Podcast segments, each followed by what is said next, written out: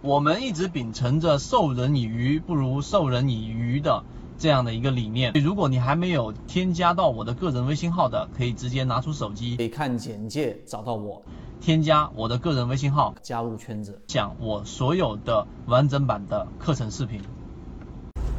我们先来看第一个话题，就是到底存不存在着一个走势是没有禅中说禅，或者说我们泽西禅论里面所提到的中枢的？答案是没有。为什么说读书一定要读原著？因为任何一个个股的走势，那就是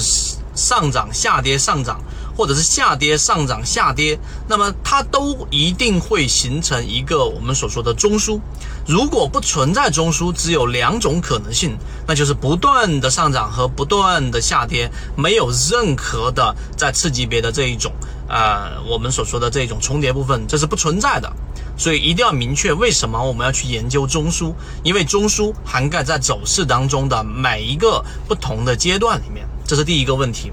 第二个就是我们所说的这个中枢的一个扩张，走势走势的一个扩张，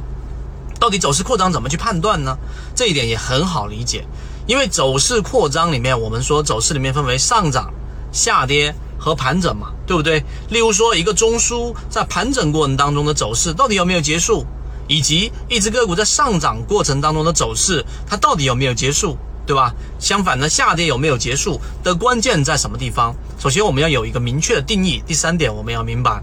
我们所说的走势和我们所说的盘整，它里面的这个趋势和盘整有一个很明显的差异，就是盘整里面只包含着一个我们所说的禅中说禅的这个中枢，只包含一个。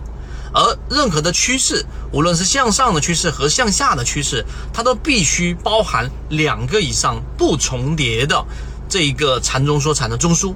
这一点啊，一定要明确。也就是说，当一只个股连续性上涨的时候呢，它可以是一个上涨的趋势。那么这个趋势呢，它就是不断不断的形成新的不重叠的中枢。这个定义很好明确。所以，当一个趋势在不断延展的过程上当中上涨，什么时候结束啊？那就是当它不断不重叠的中枢形成的过程当中，一旦出现一个重叠的中枢，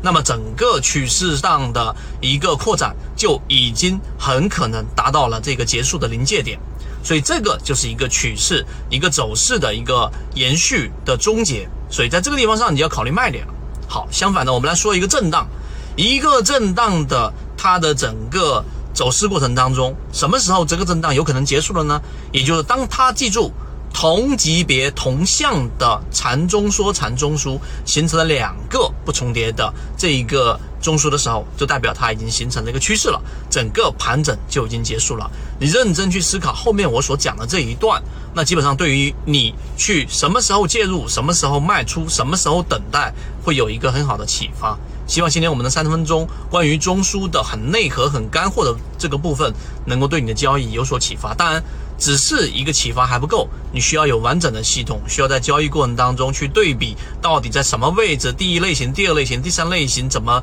判断，怎么判断背驰这些很基础的概念，要有一个系统的认识。好，和你一起终身进化。